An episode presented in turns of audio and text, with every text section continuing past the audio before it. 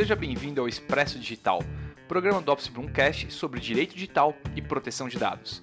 Eu sou Henrique Fabretti, gestor da área de proteção de dados do Office Bloom Bruno Ivanzoff Advogados Associados e acompanho você nesse giro de notícias. Neste episódio, falaremos sobre a multa aplicada pela Autoridade Francesa de Proteção de Dados, a Amazon Europe Core, no valor de 35 milhões de euros. Sabe o porquê dessa penalidade?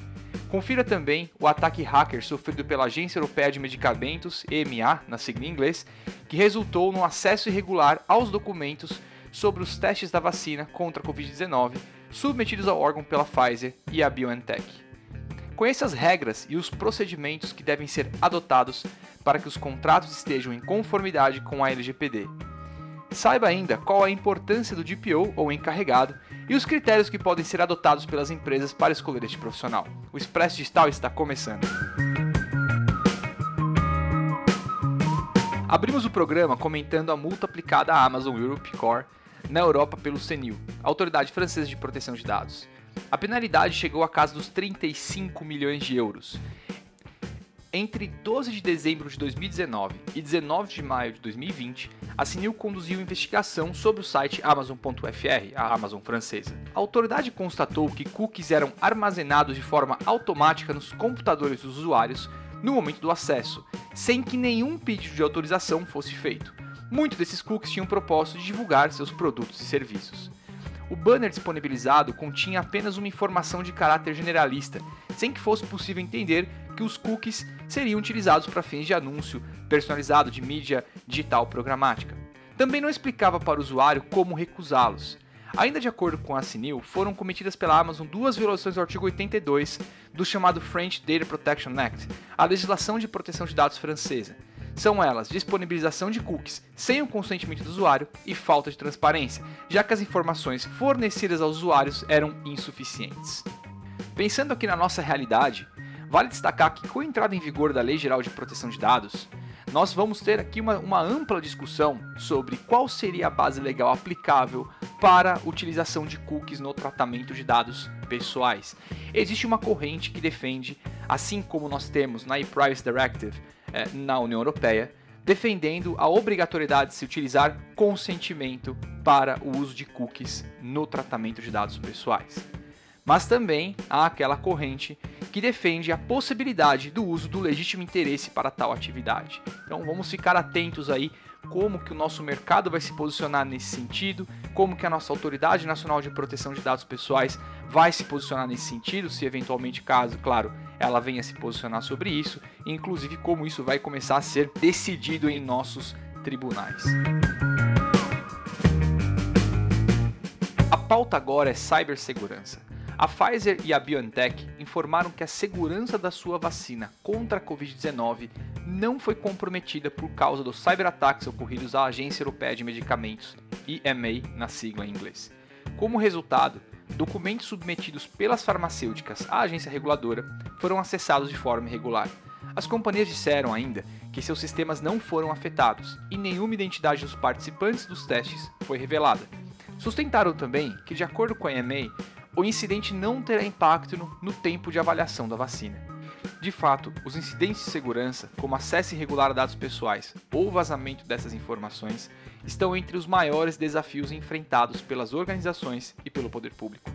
Vale destacar aqui que a CSO Online, uma publicação muito conhecida na área de segurança da informação, em artigo publicado em 2017, já apontava a indústria de healthcare como uma das mais afetadas por cyberataques e que esses ataques iriam quadruplicar até 2020. Com o início da vigência da LGPD no dia 18 de setembro, novas regras para o tratamento de dados pessoais passaram a valer. Com isso, é fundamental que as empresas revejam seus contratos com parceiros, fornecedores e clientes, por exemplo, quando estes envolverem compartilhamento de dados pessoais, incluindo exposições mais detalhadas sobre como essas informações poderão ser utilizadas pelas partes, limitações de responsabilidade e até mesmo medidas de segurança que deverão ser implementadas. Uma maneira de identificar quais contratos precisam ser revistos é, durante a realização do mapeamento de dados, verificar se a atividade de tratamento contempla o compartilhamento de dados pessoais para terceiros e depois atribuir um risco a cada uma dessas atividades, permitindo uma abordagem direcionada, inicialmente, claro, aos contratos de maior risco, depois avançando para os contratos de menor risco. Em nosso site, você pode conferir um artigo assinado pela Andrea Filomeno, pela Ana Maria Roncaglia e Tatiana Bauer-Poli, que são aqui, respectivamente, gestora e advogadas da nossa equipe consultiva digital, que tratam sobre esse tema da LGPD aplicada a contratos. Bom, vamos falar agora sobre um dos meus assuntos preferidos. Vamos falar sobre o DPO. Participei recentemente de um evento na Fiesp, a Federação das Indústrias do Estado de São Paulo, onde eu tive a oportunidade de falar sobre o Data Protection Officer ou o encarregado pelo tratamento de dados pessoais. Uma das dúvidas mais comuns são quais os critérios que as empresas devem adotar para escolher o DPO. Durante o painel, nós discutimos justamente esse ponto. Não existe uma resposta certa para essa pergunta. Idealmente, o que vai definir quais são as expertises que o seu DPO precisa ter, qual que é o nível de experiência que ele precisa de ter, é justamente o que a sua organização faz com dados pessoais. Trata uma quantidade maior ou menor de dados, trata dados que são protegidos por regulações específicas ou apenas LGPD, trata dados pessoais para atender a sua atividade fim ou apenas para de maneira acessória, como por exemplo o tratamento de dados pessoais de empregados, utiliza tecnologias mais complexas ou menos complexas nesse tratamento. E olhando para esses fatores, é assim que você deve escolher qual que é o seu DPO. Obviamente, se eu uso uma tecnologia mais sofisticada, vou precisar ter um DPO que vai conseguir navegar melhor nesse cenário, compreender melhor essa, tecnologia, talvez ter um background da área de tecnologia e assim sucessivamente. E para encerrar, vamos deixar aqui a já nossa tradicional dica de leitura. Nosso chairman e sócio fundador, Renato Opsiblum, participou da obra Impactos Jurídicos e Econômicos da Covid-19, em parceria com nossa advogada Shirley Wajbrod. Ele escreveu o artigo Repercussões da Covid-19 no Direito Digital. No texto, os autores discutem como, no contexto da pandemia, a tecnologia se tornou uma aliada e propiciou avanços em diversos setores. O direito digital está nos movimentos das soluções tecnológicas geradas por causa da pandemia para alcançar, de forma emergencial, o bem comum. Essas soluções vão permanecer provavelmente no dia a dia da sociedade. Boa leitura! Bom, pessoal, o último episódio do ano chegou ao fim. Voltamos no ano que vem. Agradecemos a você pela audiência ao longo desses 31 programas realizados em 2020.